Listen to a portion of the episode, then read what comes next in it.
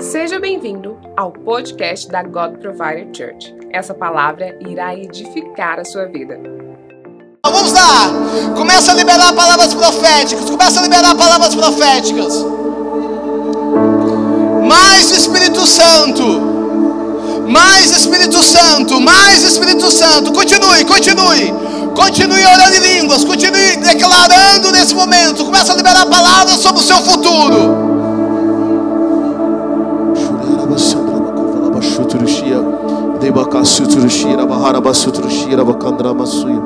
Continue declarando nessa noite. Continue. O Senhor está fazendo coisas poderosas.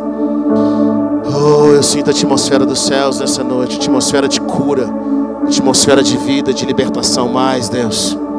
Mais, Senhor. Pai, Senhor. Nós sabemos que o Senhor não terminou. Nós sabemos que algo poderoso está acontecendo nessa noite. Mais, Espírito Santo. Receba.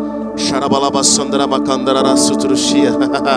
Xiriandalabalabarabasandarabacandaramasutruxia. Pai, nós, nessa noite nós abraçamos a realidade dos céus. Abraçamos a realidade da tua presença, Senhor. E oramos para que o teu Espírito venha ministrar sobre os nossos corações nessa noite. Deus, nós te agradecemos por tudo que o Senhor tem feito, pela tua palavra sobre nós, sobre os nossos corações. Visita-nos nessa noite, Senhor. E permita-nos entrar na tua presença nessa hora. Pelo poder que é no santo nome de Jesus, Pai. Nós oramos em nome de Jesus. Amém. Amém. Vamos aplaudir Jesus bem forte.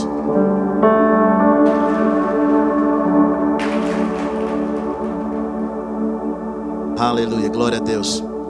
Nós tivemos uma manhã tão poderosa, uma manhã tão cheia de vida. Toda vez que nós temos um período de batismo, é um período tão poderoso, a presença de Deus vem, você vê os céus realmente uh, se abrindo e a glória de Deus se manifestando no nosso meio. E tivemos uma palavra poderosa com o pastor Gustavo Paiva, foi algo assim dos céus mesmo para as nossas vidas. E eu quero encorajar você a assistir depois online essa palavra. Foi muito boa, muito boa mesmo. Amém? Quantos querem mais de Deus? Diga amém. Abra sobre comigo em Daniel capítulo 6.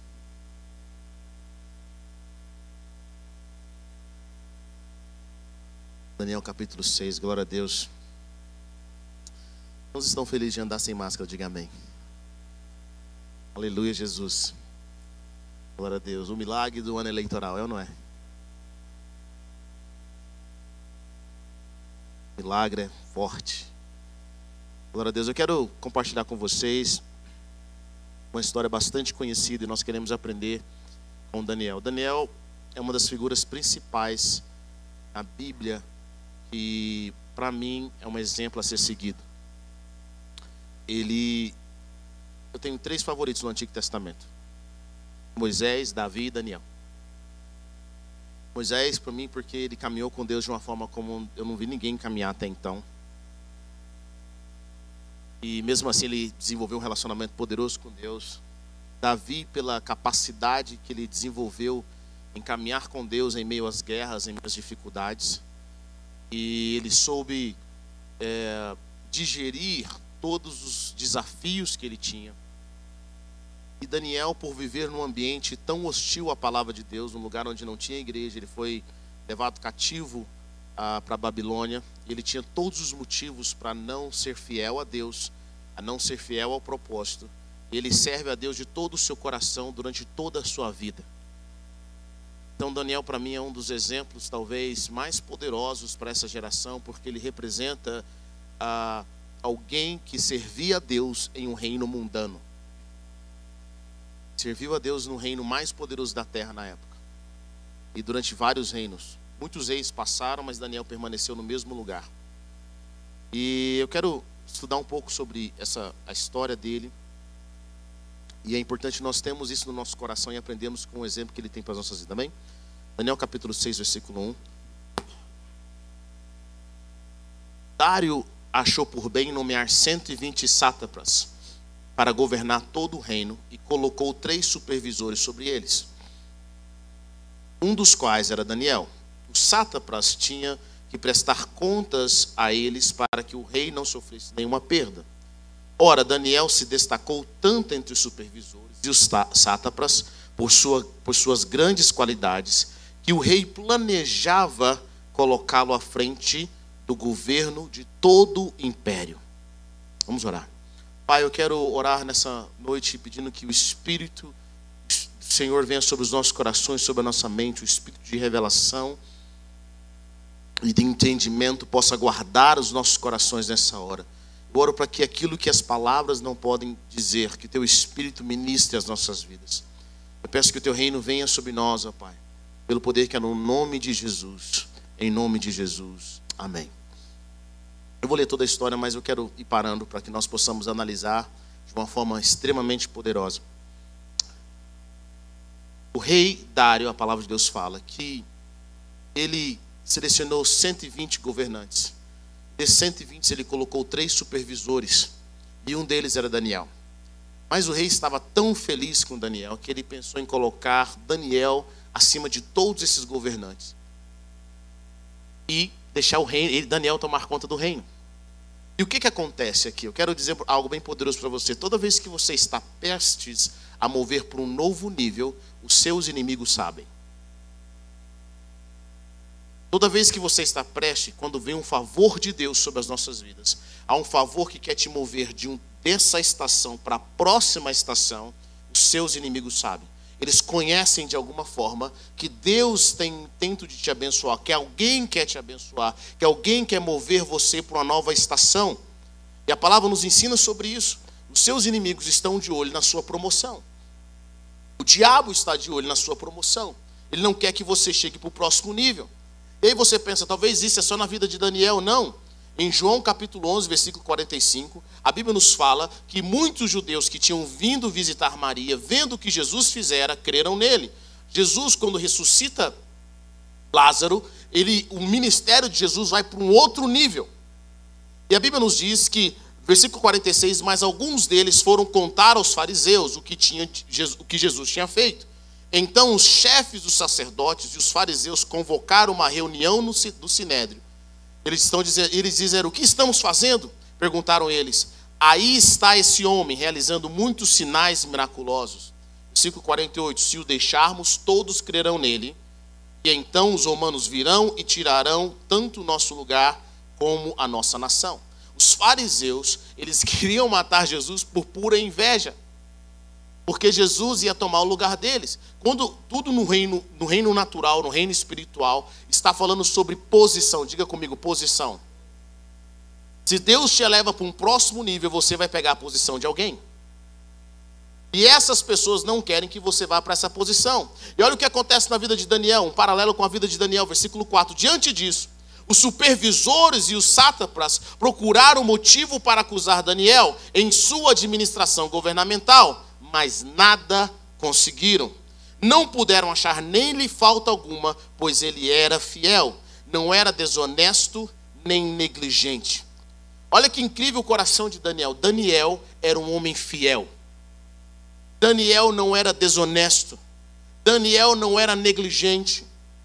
Eu amo com relação a Daniel, geralmente nós estamos na igreja, eu convivo com dois tipos de pessoas no que tange ao sobrenatural. Geralmente, tem uma pessoa profética que tudo para ela é demônio, tudo para ela é espiritual, sabe? Tudo para ela é, é, o capeta. Né? E eu tenho a pessoa muito racional que nada é demônio, nada é capeta, nada é nada.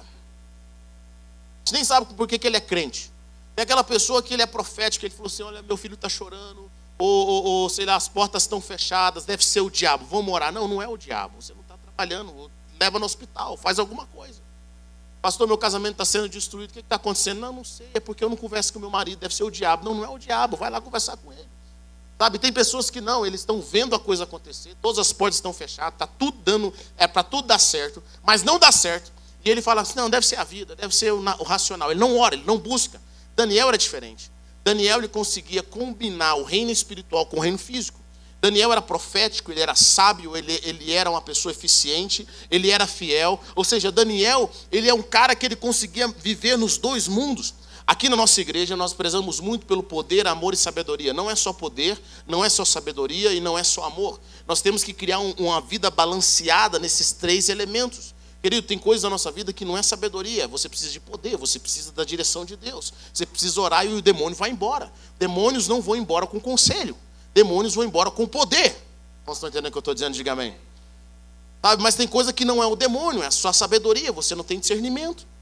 Tem pessoas que tem, tem mães que não têm discernimento, pais que não têm discernimento, esposas, maridos que não têm discernimento, pastores que não têm discernimento, não têm sabedoria. E essa falta de sabedoria está destruindo os seus relacionamentos.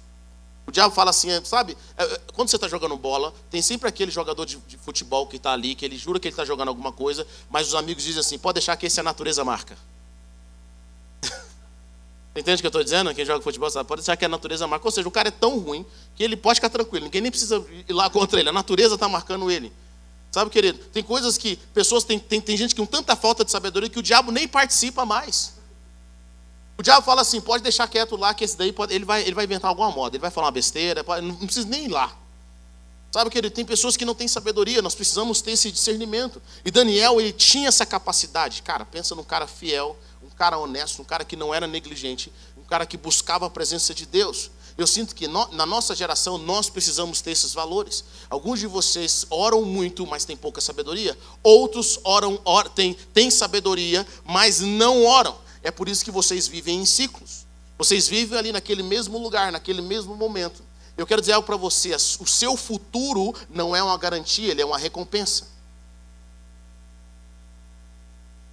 Você acha que amanhã vai melhorar? Se você não plantou hoje, não vai melhorar amanhã. Amanhã eu vou estar mais próximo de Deus. Se você não começar a orar, ainda que seja dois minutos hoje, amanhã você não vai estar mais próximo de Deus. Nós temos que começar a tomar passos em direção àquilo que nós buscamos. Seu futuro não é uma garantia. Querido, não é culpa da igreja, não é culpa do irmão, não é culpa da sua família, não é culpa da sociedade. Você tem que tomar atitude. Tem coisas que só, só você pode fazer. Daniel era esse homem fiel. E olha aqui a palavra do Salo: os inimigos foram buscar alguma coisa contra Daniel. É interessante isso, querido. Toda vez que você está prestes a ser promovido, os seus inimigos vão buscar alguma coisa na sua vida. Deixa eu te fazer uma pergunta. Se os seus inimigos forem analisar toda a sua vida, se Deus quer te promover agora, será que eles vão achar tudo em ordem na sua casa? Na sua família, nos seus negócios? Será que o diabo pode ir lá ver o que está acontecendo? Ou você tem tanta coisa errada de trás dos bastidores que é facinho de te derrubar? Você está entendendo o que eu estou dizendo? Diga amém. Se Deus pode te mover para uma próxima estação, você está bem estruturado, você é fiel, você não é negligente, você é honesto. Olha que interessante, os inimigos de Daniel foram atrás de tudo na vida dele para descobrir como eles poderiam destruir a vida de Daniel. Descobriram que Daniel era fiel em tudo. Versículo 5 fala algo poderoso. Diz o seguinte: Finalmente esses homens disseram: Jamais encontraremos algum motivo para acusar esse Daniel.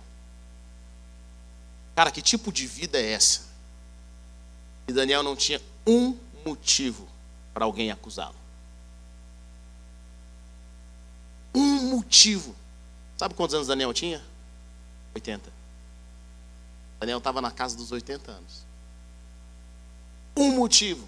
Buscar em todos os reinos, em todas as situações. Daniel não tinha nada. Nada na vida de Daniel. E eles falaram, cara, não tem como a gente destruir esse cara. Se continuar do jeito que está indo, o rei realmente vai colocar ele sobre todo o governo.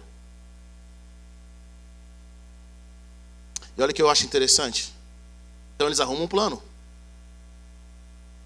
Eles falam assim: a única forma de nós destruirmos Daniel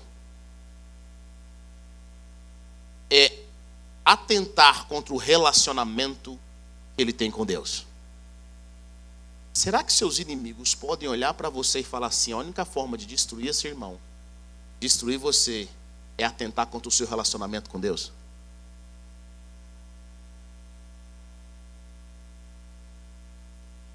Meu irmão, nós deixamos de orar para assistir Big Brother. Nós deixamos de orar para ir comer com alguém. Nós deixamos de ir para a igreja para fazer qualquer outra coisa.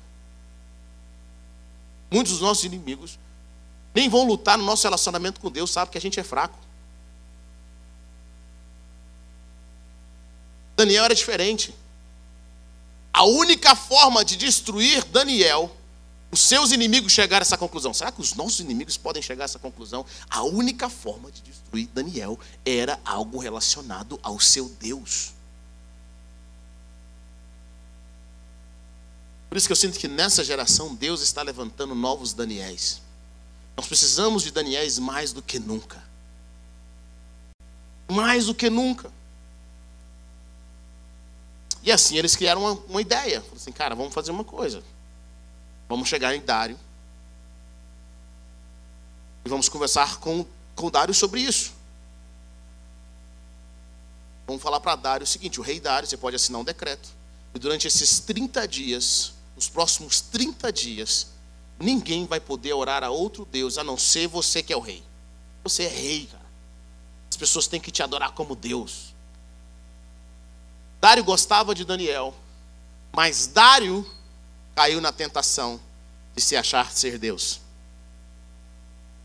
E é um outro ponto que eu quero ver com vocês. O versículo 9 diz assim: E o rei Dário assinou o decreto. Dário não fez essa lei para destruir Daniel, mas mal ele sabia que essa lei era para destruir alguém que ele gostava muito. Eu aprendo uma outra coisa aqui muito poderosa. Nossos amigos nem sempre estão no mesmo nível espiritual que a gente. E muitas vezes são os nossos amigos, pessoas que gostam de nós, que vão ser usados pelo diabo para tentar nos destruir.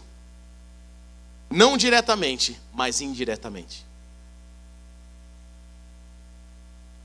Dário era um bom homem. Dário amava Daniel. Ele não queria prejudicar Daniel, nós vamos ver na história. Ele gostava de Daniel, mas Dário não vigiou ele contribuiu para os inimigos. Ele contribuiu para que os inimigos destruíssem a vida de Daniel. E aí nós vamos naquilo que a palavra de Deus fala em Salmo 118, versículo 8. É melhor buscar refúgio no Senhor do que confiar nos homens. É melhor buscar refúgio no Senhor do que confiar em príncipes. Muitos de nós, crentes, confiamos em homens, confiamos em príncipes, você está na posição que você está porque você acredita que essa pessoa tem algo para te dar.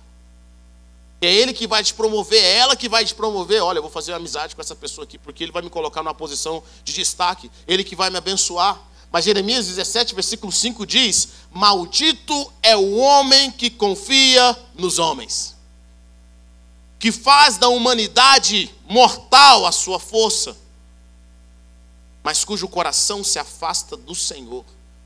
Querido, quantas pessoas, quantos irmãos têm confiado no homem? Existe uma maldição para aqueles que confiam mais no homem do que em Deus. Estão comigo ou não? É por isso que nós temos que aprender a ouvir o que o Espírito Santo de Deus está dizendo. Pessoas te amam, elas querem até te ajudar, Elas até liberaram uma palavra. Mas, meu irmão, só Deus conhece o amanhã. Diga comigo, só Deus conhece o amanhã. Dário, em sã consciência, não ia fazer o que, o que, o que ele tinha colocado, o que os, os, sátrapas, os sátrapas fizeram. E eu fico pensando, se Daniel tivesse confiado em Dário mais do que confiado no Senhor, ele estaria decepcionado. Muitos irmãos têm ficado decepcionados e o problema é, eles confiaram no homem, se deram mal e agora querem colocar na conta de Deus.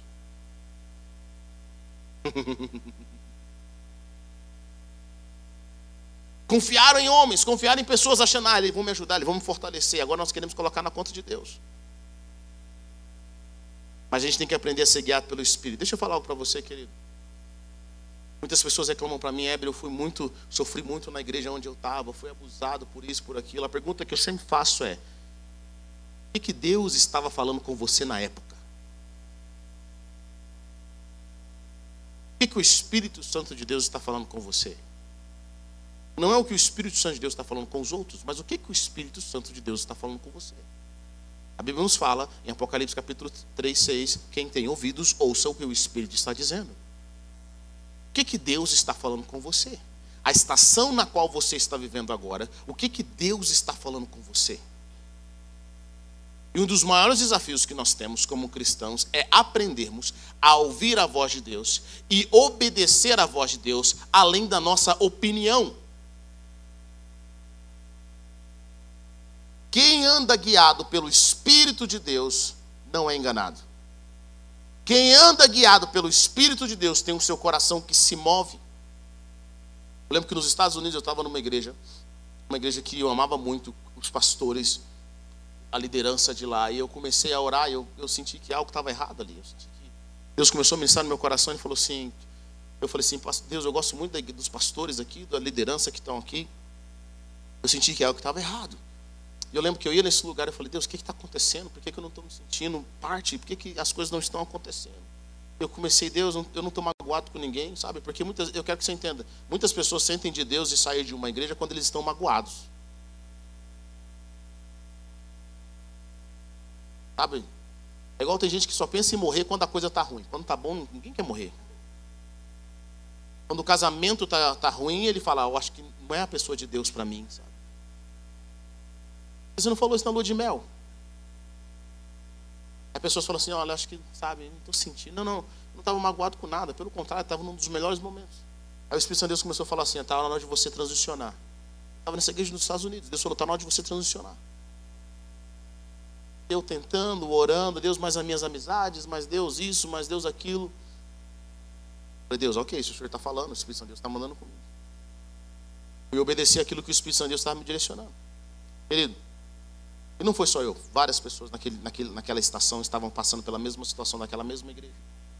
Meses depois, essa igreja começa a dizer no púlpito que eles tinham mudado toda a teologia deles e agora eles aprovavam o casamento homossexual.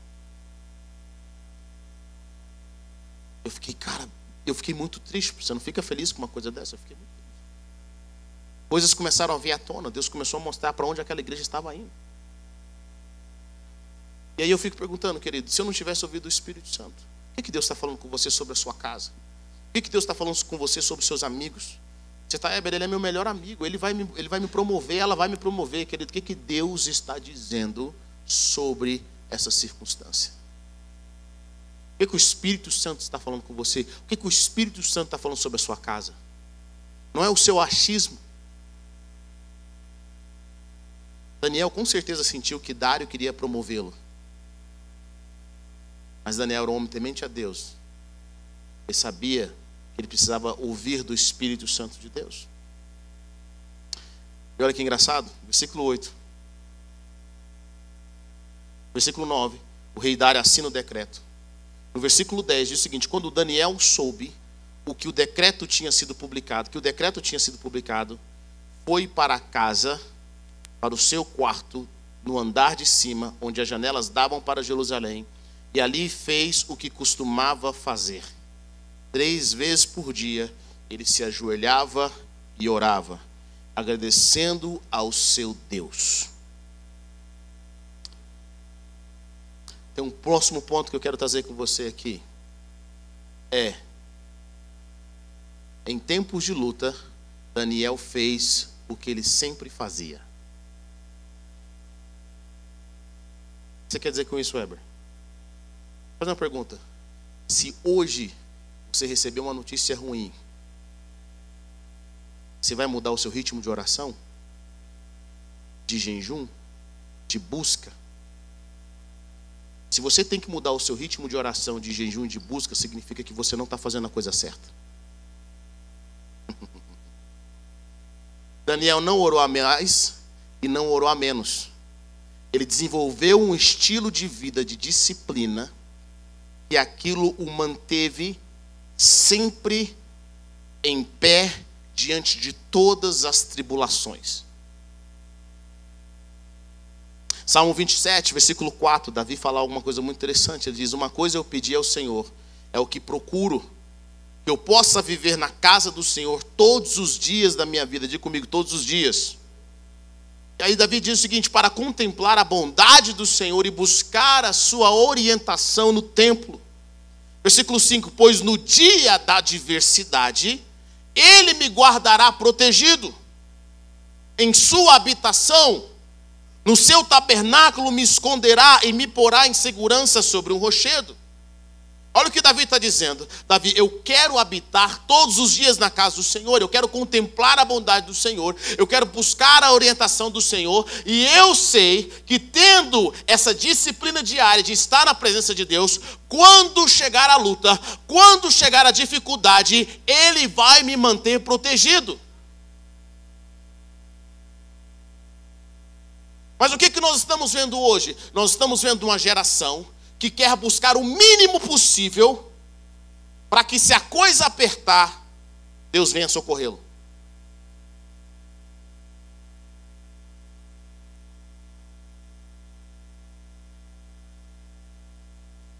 Nós queremos buscar, cara, então tem oração na sexta. Bom, então eu vou assim orar 10 minutos só para bater um ponto. Deixa eu ler um, Deixa eu falar uma coisa para você. Um dos, uma das histórias, um dos, dos contextos mais pesados que eu li na Bíblia está em Provérbios capítulo 1, versículo 20. Eu quero ler com você. Foi algo assim que toda vez que eu leio esse, esse, essa passagem, me dá um temor muito grande. Que a pergunta que, que a gente tem que fazer é: o estilo de vida que você está levando hoje é o estilo de vida que garante para você vitória? Momentos difíceis.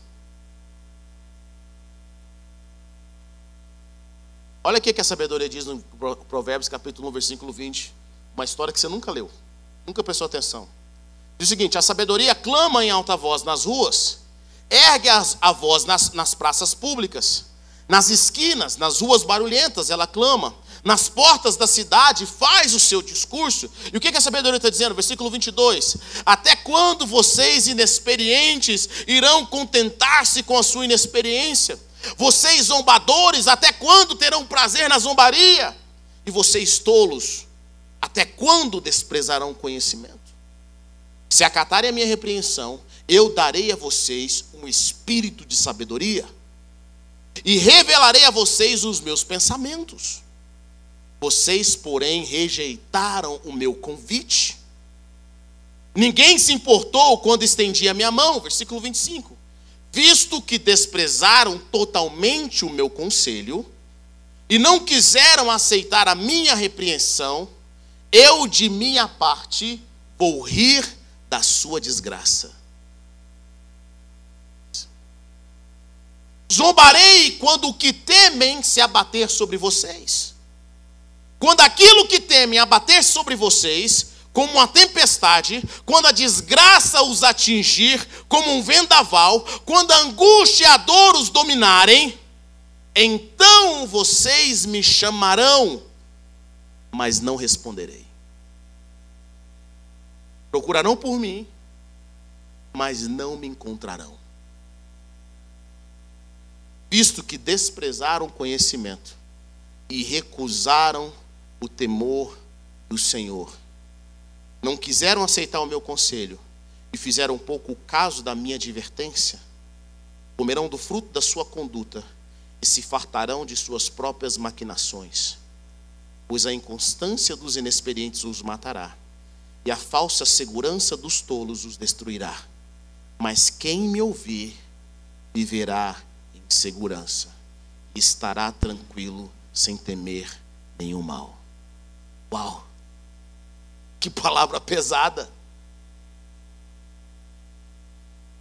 Quantos querem receber uma, uma promessa dessa de Deus? Quando você me clamar, eu não vou te ouvir.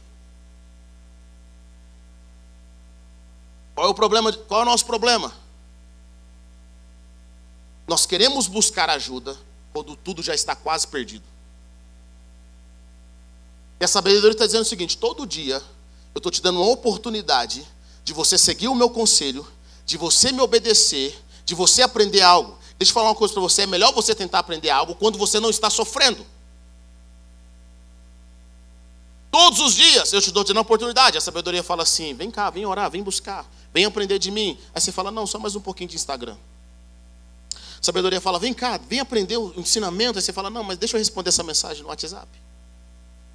A sabedoria fala: não, mas vem cá, olha, olha o conselho com relação aos seus filhos, olha o conselho com relação à sua empresa, olha o conselho com relação ao seu relacionamento com Deus. Você fala: não, mas só um pouquinho, porque agora eu acho que eu vou fazer alguma outra coisa, eu vou jogar um pouco.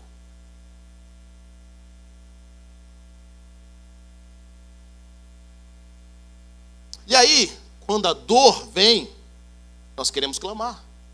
Mas existe uma promessa de Deus para aqueles que não buscaram sabedoria.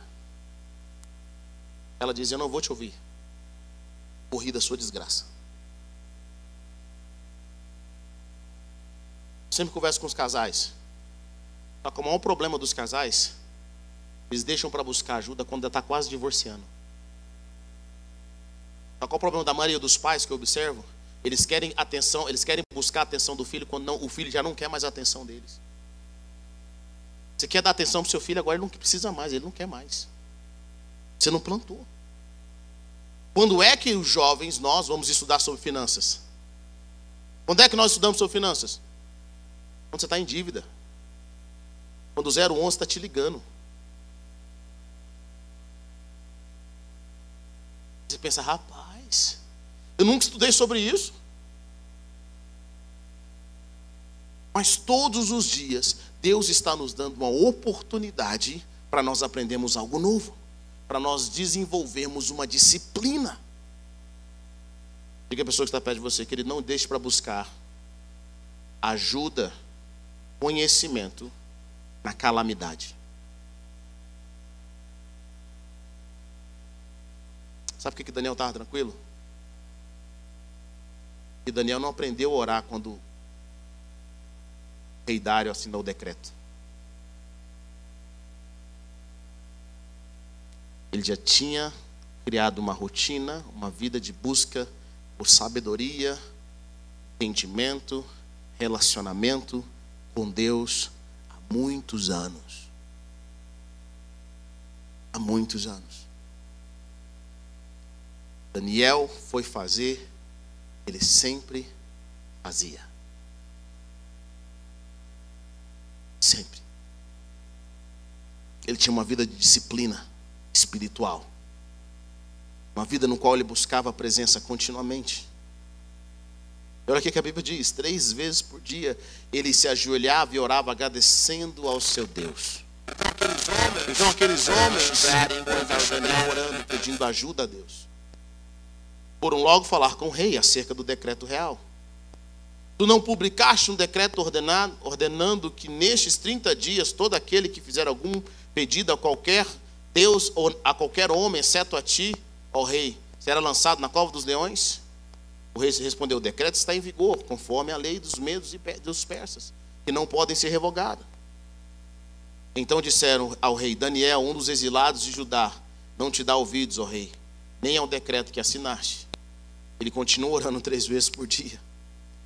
Quando o rei ouviu isso, ficou muito contrariado e decidiu salvar Daniel.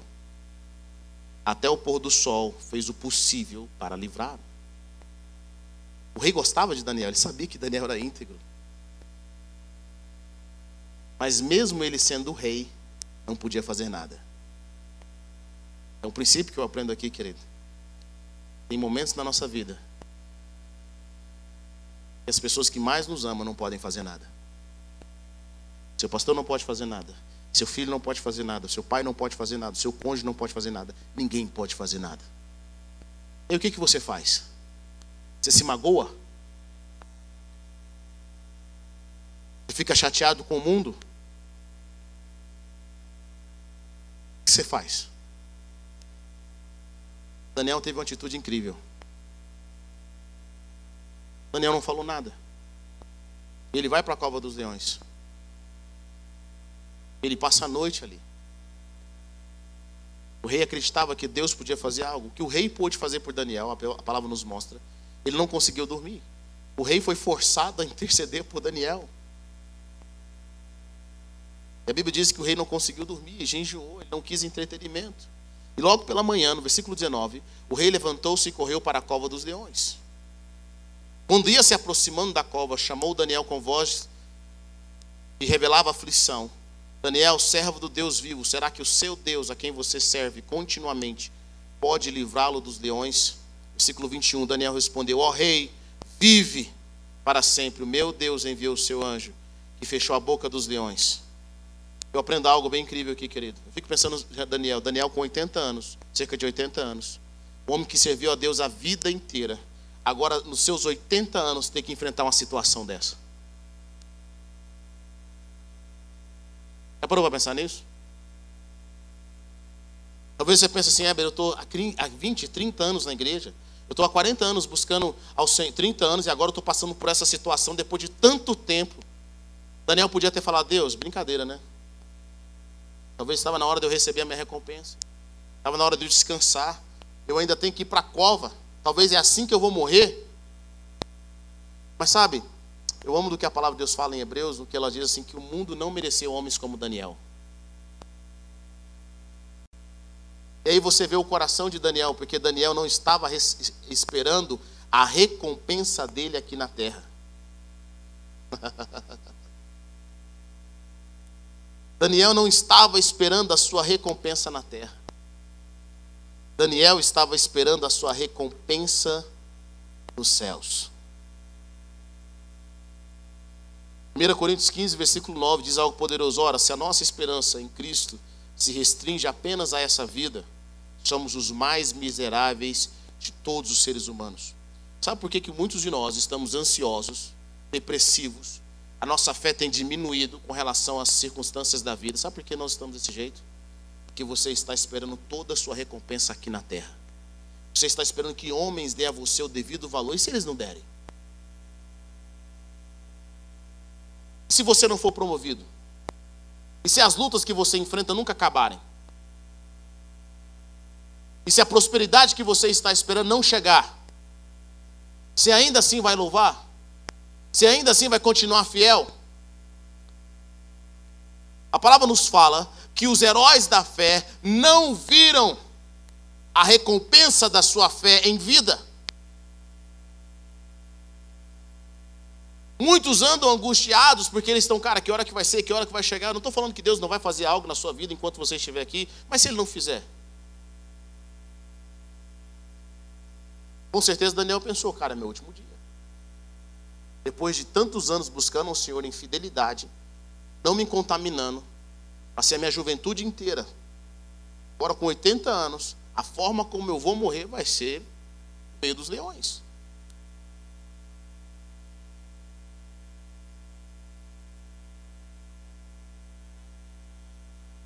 Mas Daniel sabia que a recompensa dele estava além as coisas desse mundo. Vejo muitos cristãos que andam angustiados porque eles estão esperando aqui, da terra, dos homens, a sua recompensa. Mas eu quero dizer para você, querido, se você estiver esperando coisa da terra,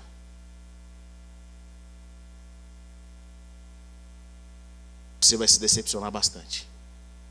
Mas se você estiver esperando dos céus, o Senhor vai te recompensar. É por isso que o Senhor Jesus nos ensina que nós devemos que nós fazemos com a mão direita, a mão esquerda não pode saber. Para quê? Para que o nosso Pai Celestial nos recompense.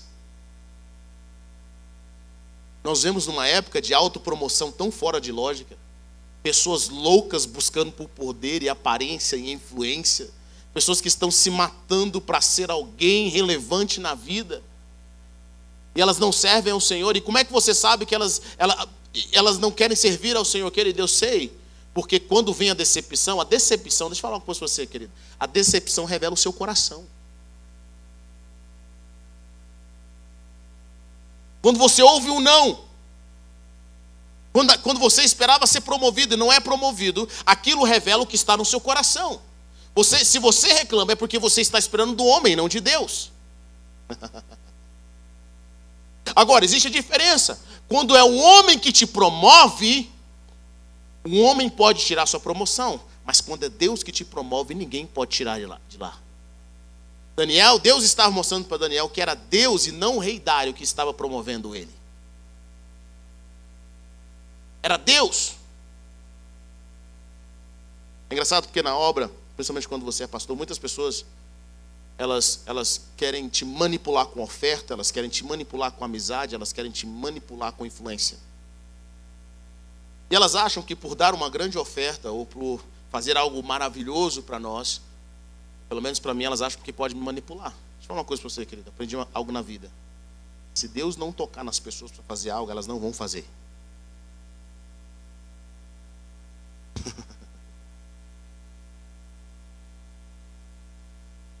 Se Deus não tocar, Deus usa pessoas.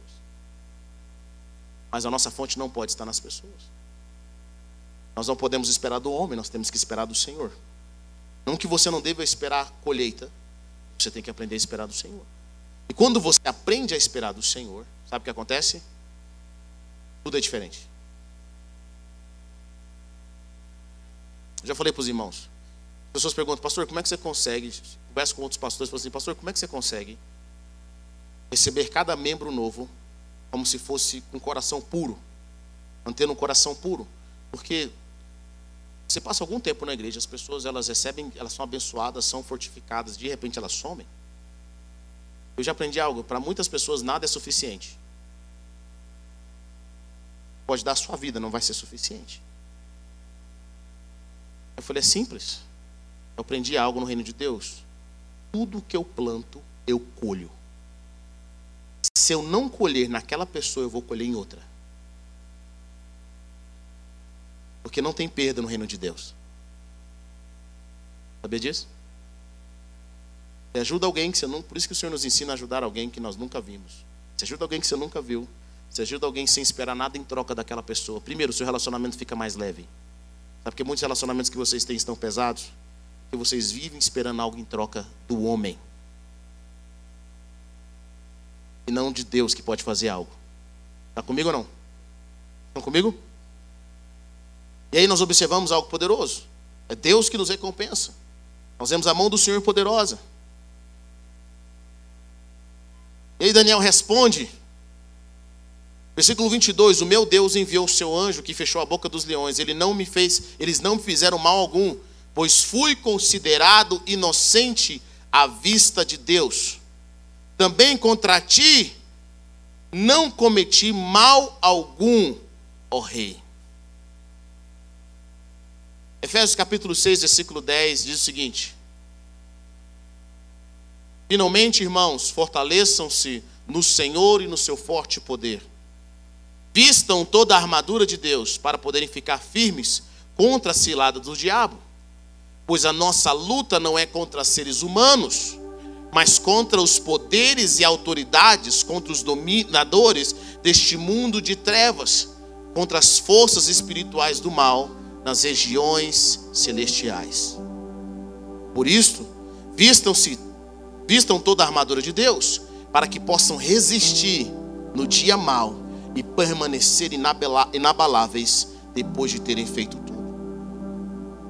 Talvez você está machucado e magoado com alguém. Você está buscando a vingança de, de, dessa, dessa pessoa.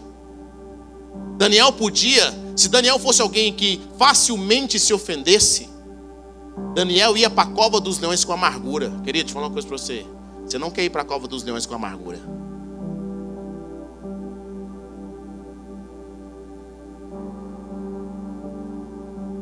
Eu fico pensando, Daniel podia falar, cara, tô tão chateado com o rei, mano.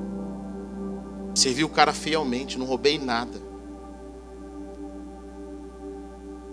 Eu fui fiel, eu fui honesto, eu não fui negligente. E agora ele assina um decreto desse, ele nem pensou que isso podia atingir a minha vida. Daniel não faz isso. Porque Daniel sabia, de alguma forma, que a luta dele não era contra carne e sangue. Às vezes você está machucado com alguém, meu irmão. Você está atingindo o lugar errado. O diabo está usando pessoas, mas a sua luta é contra o capeta sua luta é contra o inimigo. Você está lá achando que é, olha, fulano me feriu, agora eu vou sair da igreja, fulano me feriu, agora eu vou sair do emprego, fulano me feriu, agora eu não consigo mais viver, eu fui traído da minha empresa, querido. Para de guerrear contra pessoas, para de lutar contra as pessoas. Você está gastando a sua energia com coisa errada. Você não vai ganhar essa guerra no natural. A sua luta não é contra pessoas, a sua luta é contra forças malignas. De carne e sangue não pode vencer o que é espiritual.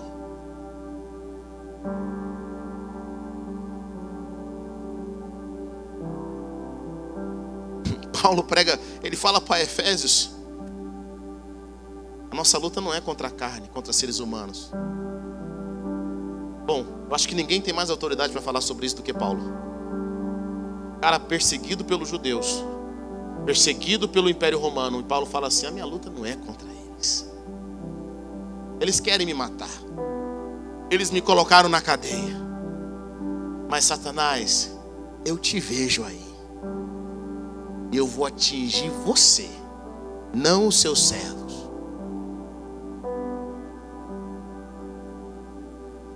Isso demonstra maturidade.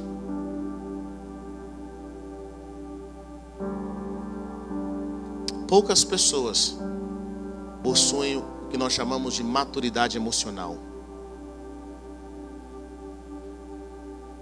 Poucas pessoas possuem maturidade emocional. De ver além das circunstâncias, de ver além das pessoas, de ver além dos seus sentimentos. Falaram coisas para você, e você fica com aquilo no seu coração. Te rejeitaram, você fica com aquilo no seu coração. Querido, cresce. Seja um homem espiritual de verdade. Seja uma pessoa espiritual de verdade. Alguém que vê além. Para de achar que alguém que te aleijou. Comece a guerrear contra o seu verdadeiro inimigo. E o nosso verdadeiro inimigo é Satanás nossa luta não é contra seres humanos, mas contra os poderes e autoridades, contra os dominadores desse mundo de trevas, contra as forças espirituais do mal, nas regiões celestiais. Se você é carnal, você nunca vai guerrear nas regiões celestiais.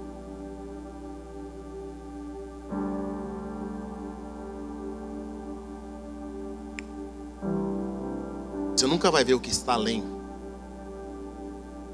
Irmão, pensa a sua rejeição. Pensa a sua inferioridade. Pensa a sua falta de perdão. Tem que vencer essas coisas. Quem é facilmente ofendido jamais vai prosperar no reino de Deus. Quem tem espírito de rejeição jamais vai prosperar no reino de Deus. Quem é egoísta não vai prosperar no reino de Deus.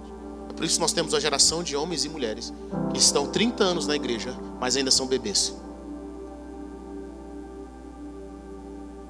Que eles nunca venceram o que tinha que ser vencido. E vencer lá fora é fácil, querido. Quero ver você vencer aqui, ó.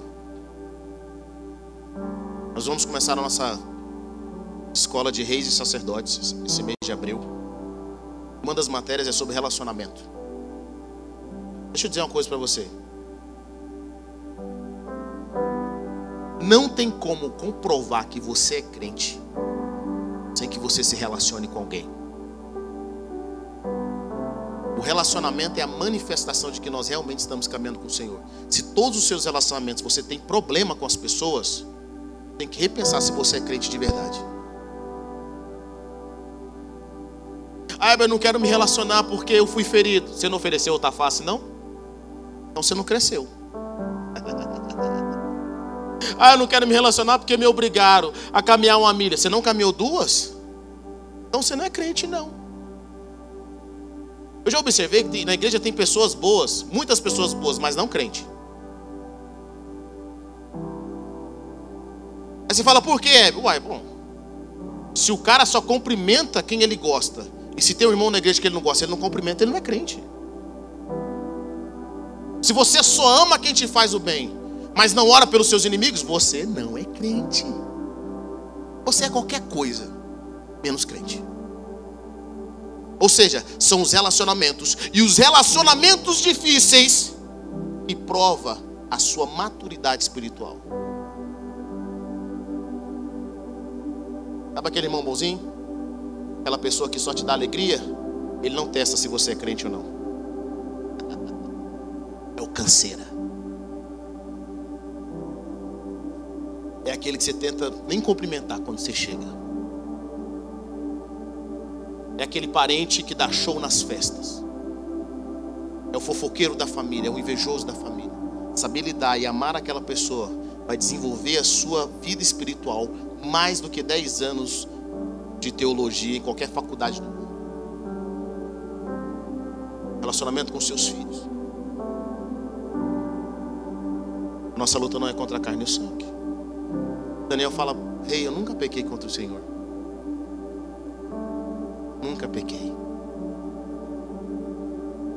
Por isso Deus me enviou um anjo.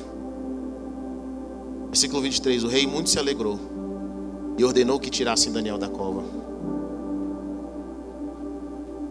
Quando tiraram da cova, viram que não havia nele nenhum, nenhum ferimento, pois ele tinha confiado no, no seu Deus. E por ordem do rei, os homens que tinham acusado Daniel foram atirados na cova dos leões, junto com as suas mulheres e seus filhos. E antes de chegarem ao fundo, os leões os atacaram e despedaçaram todos os seus ossos. Eu quero te dar um princípio bíblico aqui. Uma vez eu ouvi alguém falando sobre isso, eu achei interessante. Inclusive um ex-macumbeiro. Tudo aquilo que os seus inimigos tentam contra você e não conseguem, volta para eles. Tudo aquilo que os seus inimigos tentam e não conseguem, volta para eles. Deixa eu falar uma coisa para você: fica firme na sua tribulação. Porque a cova que era para você, se você permanecer fiel ao Senhor, se você desenvolver uma vida de disciplina, aquela cova de leões que era para você, vai acabar sendo para os seus inimigos. Alguém lembra da história de Esther? A forca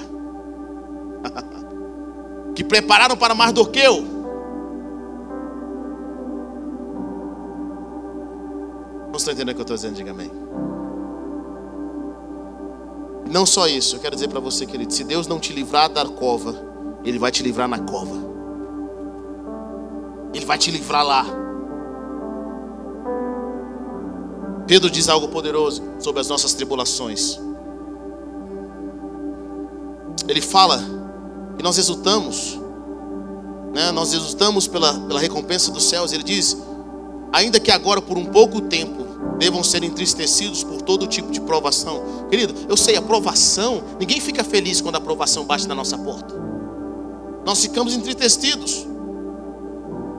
Mas ele diz assim, assim, versículo 7, Pedro, 1 Pedro 5, 1 Pedro capítulo 1, versículo 5, 7, ele diz o seguinte: assim acontece para que fique comprovado que a fé que vocês têm, muito mais valiosa do que o ouro que perece, mesmo que refinado pelo fogo, é genuína e resultará em louvor, glória e honra quando Jesus for revelado. Eu quero dizer para você que a sua tribulação, a sua luta, não interessa a, a fase que você esteja vivendo, vai resultar para a glória de Deus. Os seus inimigos vão pagar o preço. Ainda que você não peça por eles, ainda que você não ore. Daniel não pediu, rei, seguinte, me livrou. Tem como agora, dá para os inimigos agora. Daniel não falou nada. E olha o que, que o rei diz: o rei decide rapidamente destruir os inimigos. E o rei diz o seguinte: Então o rei Dário escreveu aos homens de todas as nações, povos, línguas de toda a terra, paz e prosperidade. Estou editando um decreto para que todos os domínios do império, os homens temam e reverenciem o Deus de Daniel, pois ele é o Deus vivo e permanece para sempre. O seu reino não será destruído o seu domínio jamais acabará. Ele livra e salva, faz sinais e maravilhas nos céus e na terra. Ele livrou Daniel do poder dos leões. Assim Daniel prosperou durante os reinados de Dário e de Ciro o persa. As nossas tribulações as nossas covas, as circunstâncias que nos, aquilo que nos levou para o lugar onde nós não queríamos. Eu quero dizer para você, querido, quando Deus te livrar lá, vai resultar para a glória de Deus. As pessoas vão ver que o seu Deus é verdadeiro. Deixa eu falar uma coisa para você, querido. Deus não tem medo de problema. Deus não tem medo de tribulação. Deus não tem medo das nossas covas. Ele fala: te livrar da cova ou na cova, para mim é a mesma coisa.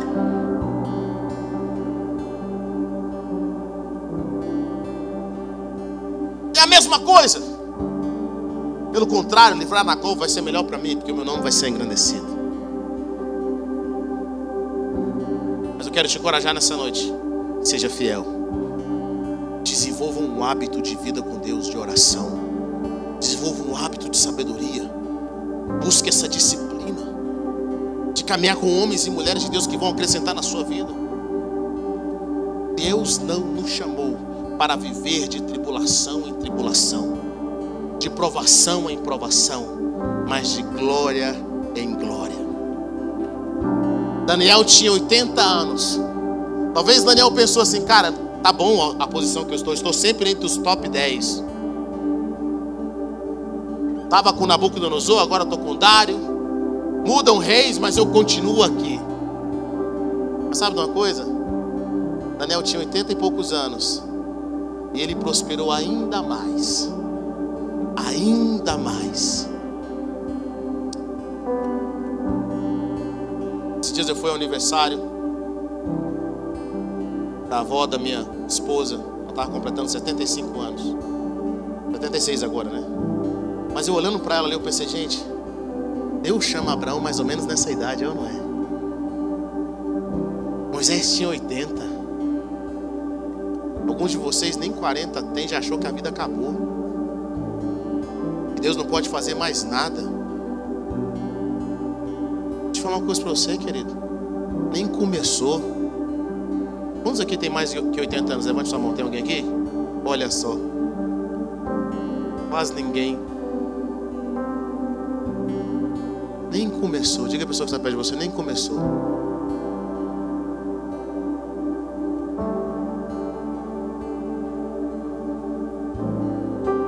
Fico imaginando, Daniel, ele viu coisas, ele viu até a volta de Jesus nas nuvens. Tudo que Daniel fez durante todos esses anos foi para prepará-lo para aquele momento. Quero dizer você que a sua vida de oração, sua vida de busca, sua vida de fidelidade, durante todos os anos, no propósito, tá? Deus ama pessoas que não são movidas por luta. Tem gente que vive sendo movido por luta. Não é que Deus não vai te atender, mas você não vai chegar muito longe, não, querido. É bem sincero para você. Mas todos os dias de Daniel, tudo que ele passou na vida, de oração e de busca, o levaram a receber uma visitação angelical. Cara, você para, já parou para pensar? E quem visitou Daniel foi Gabriel, o mesmo anjo que visitou Maria.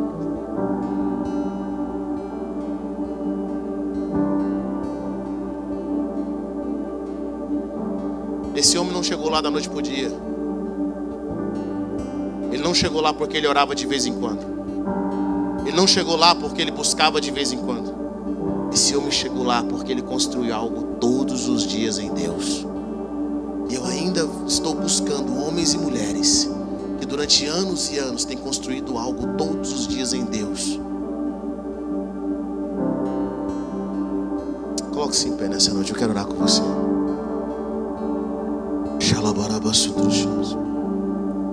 Peça ao Senhor que te dê um coração, disciplina. Que Daniel desenvolveu.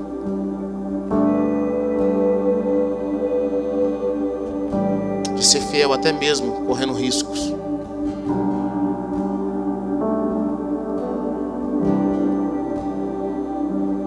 Quero que você ore nessa noite para que Deus te livre do espírito da mentalidade da lei do menor esforço.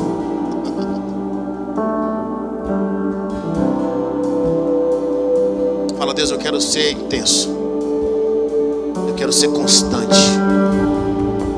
Eu quero desenvolver um estilo de vida, Senhor.